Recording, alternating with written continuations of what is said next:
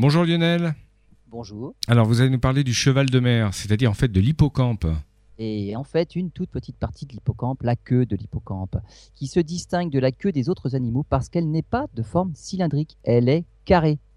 En cherchant à comprendre cette particularité morphologique, des chercheurs de l'université Clemson de l'Oregon et de l'université de Gand en Belgique ont ouvert une toute nouvelle voie dans le domaine de la robotique. Chez l'hippocampe, chaque morceau de queue carrée est en fait constitué de quatre éléments en forme de L qui se chevauchent.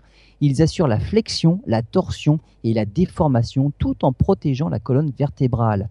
L'intérêt est qu'une section carrée offre une surface de contact nettement supérieure à celle d'une queue à section cylindrique. Et cette architecture carrée apporte dextérité et résistance la robotique industrielle est concernée notamment dans le développement de bras hautement articulés, dotés d'une meilleure préhension que leurs homologues cylindriques. Dans le domaine militaire, on envisage des armures souples dont les plaques pourraient absorber l'énergie en se déformant, comme le fait la queue de l'hippocampe, et la liste n'est pas exhaustive.